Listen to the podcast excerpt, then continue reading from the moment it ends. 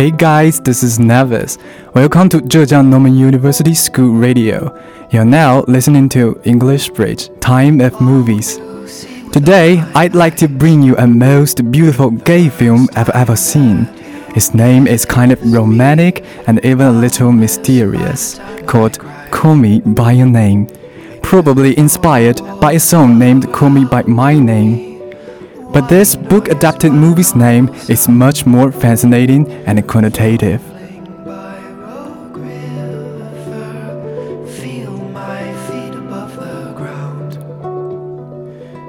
Now you're listening to the song Mystery of Love, which is undoubtedly my favorite one in this movie.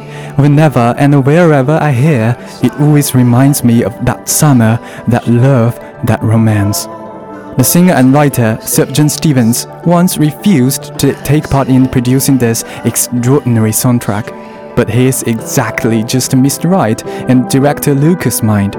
So, with the invitations of Lucas several times, he finally consented and finished this wonderful masterpiece.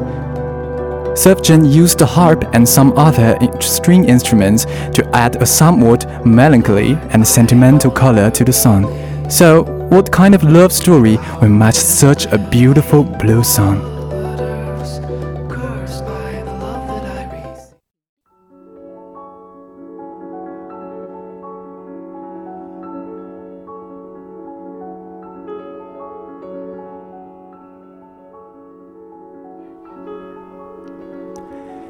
Call Me By Your Name is a story of a sudden and powerful romance that blossoms between an adolescent boy and a summer guest at his parents' cliffside mansion on the Italian Riviera. Elio, a 70 year old Jewish American Italian boy, lives in the northern Italian countryside with his parents. His father, a professor of archaeology, invites a 24 year old Jewish American graduate student, Oliver, to live with his family during the summer of 1983 and help with his academic paperwork.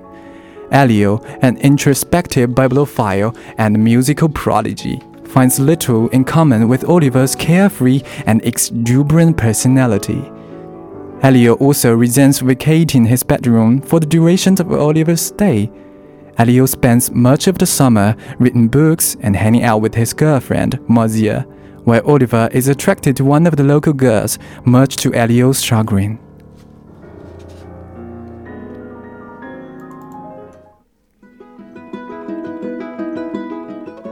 Not after long, Elio and Oliver begin to spend time with other and a seductive courtship emerges. They swim together, go for long walks in the town, and accompany Elio's father on an archaeological trip. Although Elio begins a sexual relationship with Marzia and brags about it in front of Oliver to gauge his reaction, he increasingly finds himself attracted to Oliver. He sneaks into Oliver's room to smell his bathing suit and thinks about him while masturbating.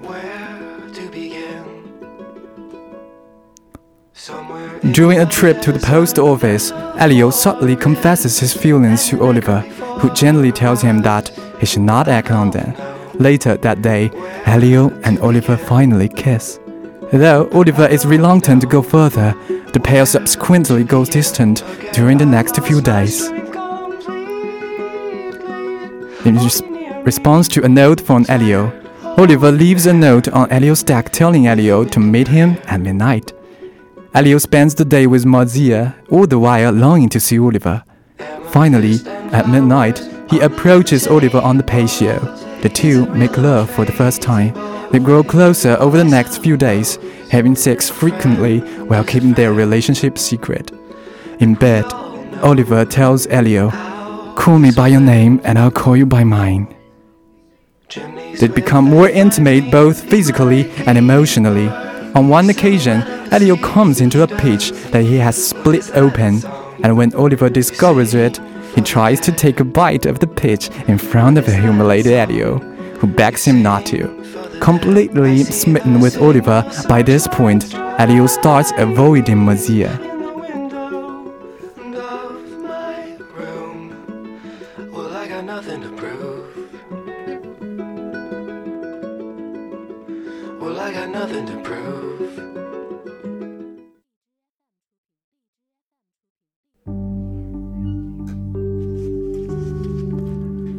With the end of Oliver's stay imminent, the couple find themselves overcome by uncertainty and longing. Elio's parents, conscious of the bond between the two, recommend they take a trip to Bergamo together before Oliver goes back to America. They spend three romantic days together, after which Oliver leaves and the heartbroken Elio returns home he encounters a sympathetic Marzia who still wants to be his friend, and his father, seeing how forlorn his son is, tells him that he was aware of Elio's affair with Oliver. He confesses to having come close to his own love affair with a friend in his youth and urges Elio to find pleasure in grief, since true love, the kind Elio and Oliver shared, is rare.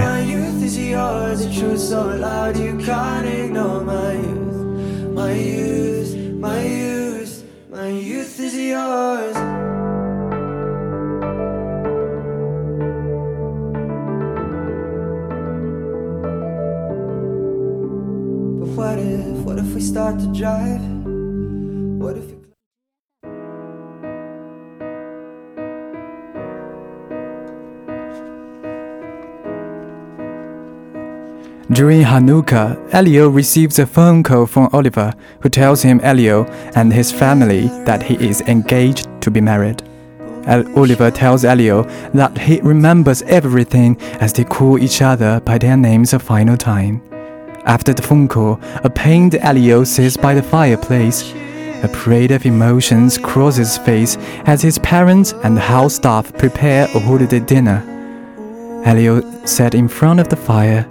For a moment, he burst into tears, and then he smiled in tears. And for another moment, his eyes resumed their indifference, as if, in a few minutes, he had spent that summer again and many more times in his life. With Elio's full length shot and the song Visions of Gideon, with my uncontrollable tears in my eyes, the story ended.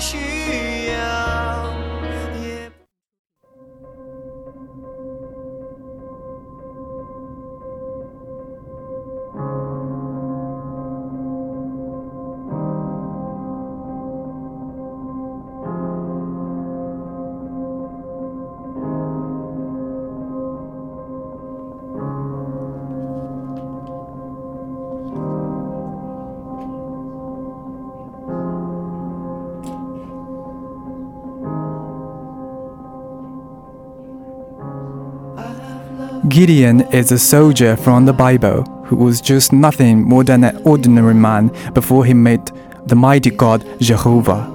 As a leader of the Israelites, he won a decisive victory over a Midianite army despite a vast numerical disadvantage, leading a troop of 300 valiant men. See, Gideon's experience was legendary and glory, but it was just a vision after all for God's uncertainty. That is exactly the kind of love between Elio and Oliver. After a short period of love and reverie, they just can't stop anything turning into a bittersweet dream and vision, only leave the lovers tranced and broken. You may not realize how strong the acting is until you replay the movie in your head later.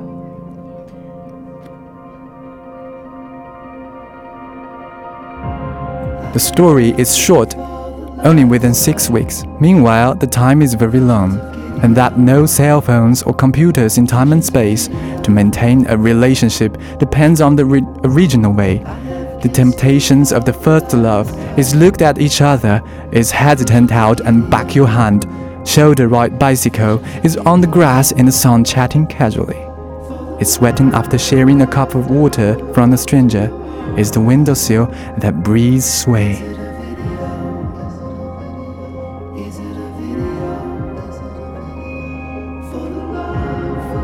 Call Me By Your Name is not a complicated story. However, it was a short lived love between the two teenagers in the summer. But after the flood of love themes were repeatedly reduced, the film can still be moved by such a simple narrative, presumably because it is the most authentic expression of love. In most love stories, there are all kinds of resistance.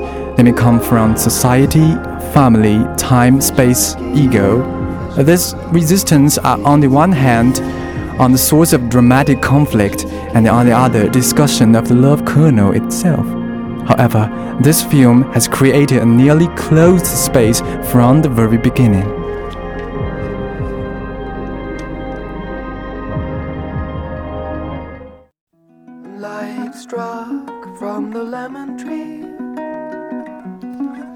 The summer of 1983, in Italian towns, complicated mobile communications had not invaded people's interior and exterior space.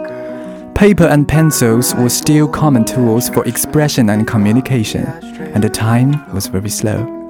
Rachel two story villas, orchards, maids, everything Elio does not near, does not need to worry about. He just need to feel relieved to write musical scores, listen to music, read, to eat. Daily routines that may hinder spiritual life are all insulated from him. The resistance of the gay community from the outside world is nowhere to be found here. Elio parents are open-minded intellectuals. They said to Elio, Rachel baby, you can talk to us about anything you know. After perceiving his feelings with Oliver, the owning casuals expressed their support and did not let Elio feel embarrassed or ashamed. So, this is a space that can almost be called zero resistance. In addition to this, it is also beautifully distorted. The sun, orchids, clear blue seawater, endless apricot juice, young and beautiful. The environment is full of love catalysts in a space where the story creators trailered for them. Two beautiful and intelligent teenagers meet. It is almost impossible to not have a love relationship.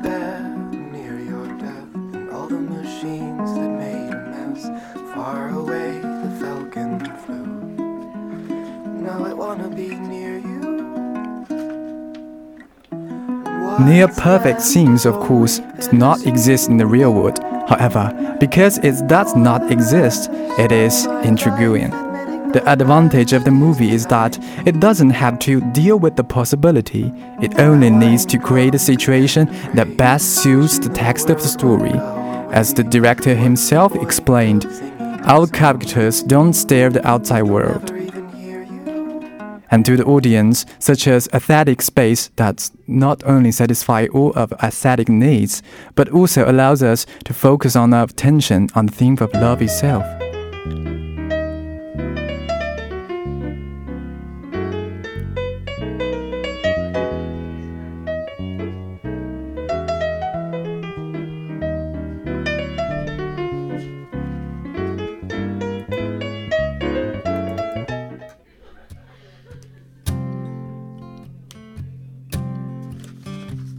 Rereading Roland Barthes' Lover's Confessions recently, I feel that Elio and Oliver's story is not regard it as a representative of another beautiful homosexuality.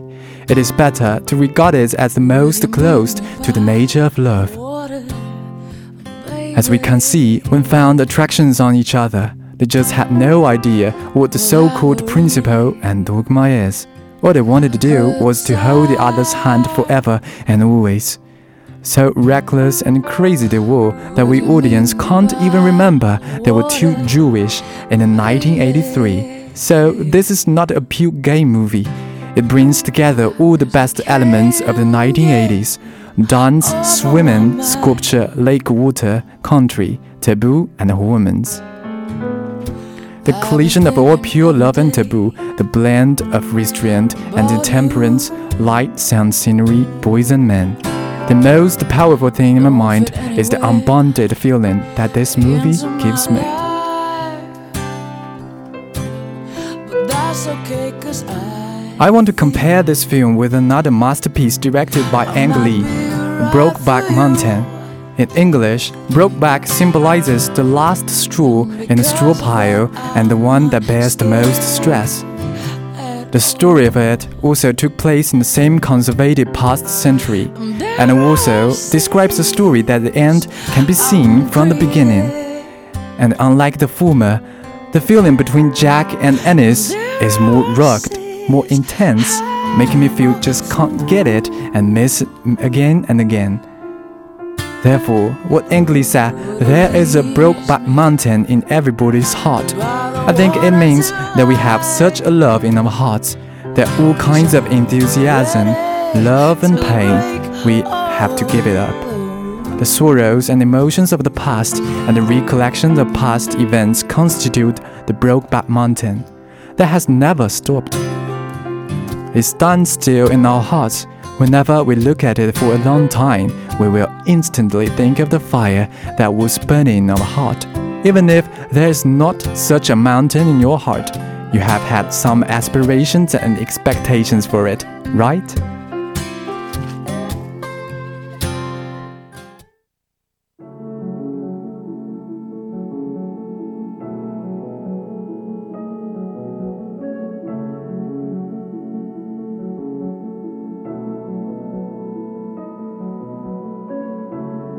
It's been a long, long time since I've memorized your face. It's been four hours now since I've wandered through your place.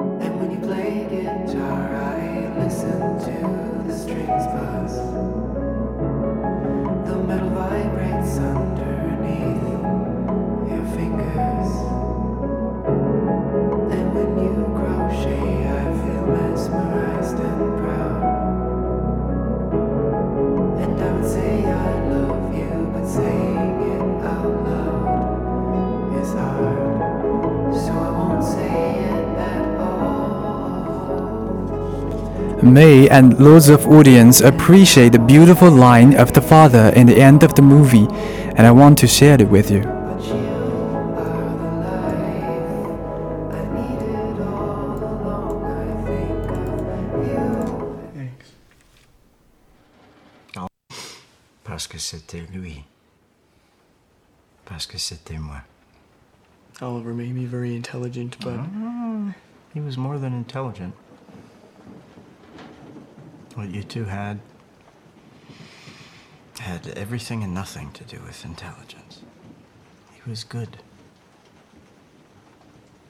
You were both lucky to have found each other because you too are good.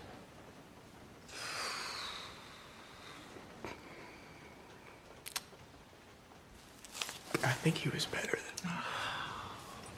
Oh, I think he was better than me. I'm sure he'd say the same thing about you, He'd say the same thing. which flatters you both.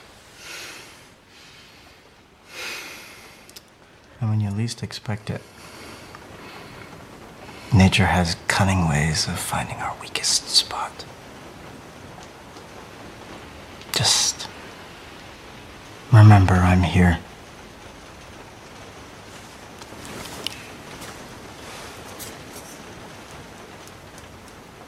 Right now, you may not want to feel anything. Maybe you never wanted to feel anything.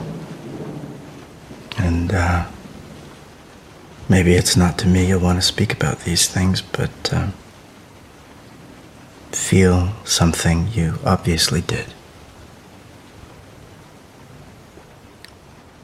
Look, you had a beautiful friendship.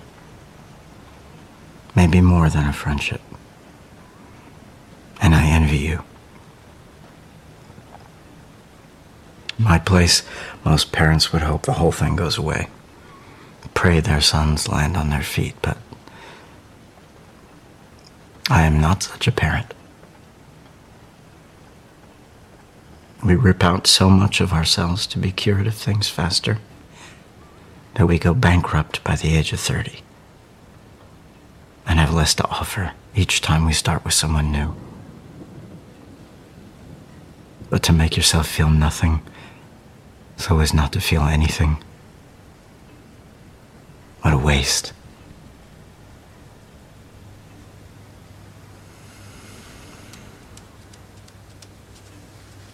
Have I spoken out of turn?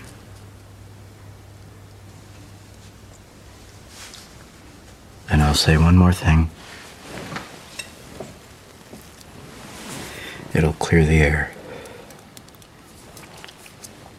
I may have come close, but I never had what you two have. Something always held me back, or stood in the way.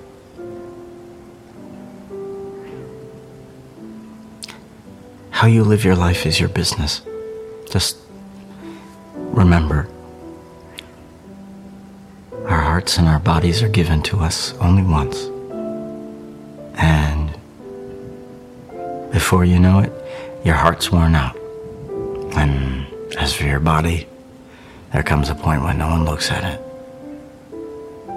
much less wants to come near it. Right now, there's sorrow, pain. Don't kill it. And with it, the joy you felt.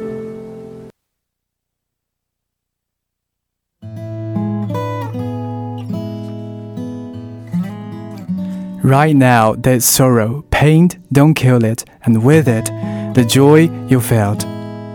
Famous philosopher Oscar Wilde once said, The heart was made to be broken. Yes, there's nothing better than to feel and heal. Paint your palette blue and Call Me By Your Name is, is extraordinary beautifully and cinematically, technically, and artistically. All performances are exceptional. With the poignant story of the disappointment and the exhilaration springing from the uncertainty of any young love. The story and characters never debase their validity with invocations of fear or worse, shame, as is almost universally portrayed in films based upon same-sex relationship in the 1980s. Call Me By Your Name is elevated above the typical coming-of-age romance story because it transcends the tropes with grace and dignity without shortchanging the emotional roller coaster of first discovered passion. I strongly recommend this film to anybody who has been traveled down love's porthole and a crooked path yet has emerged a mile down the road, the better for it, despite tools divide. Okay, that's all for today's time of movies. I'm Navis. Thank you for your listening.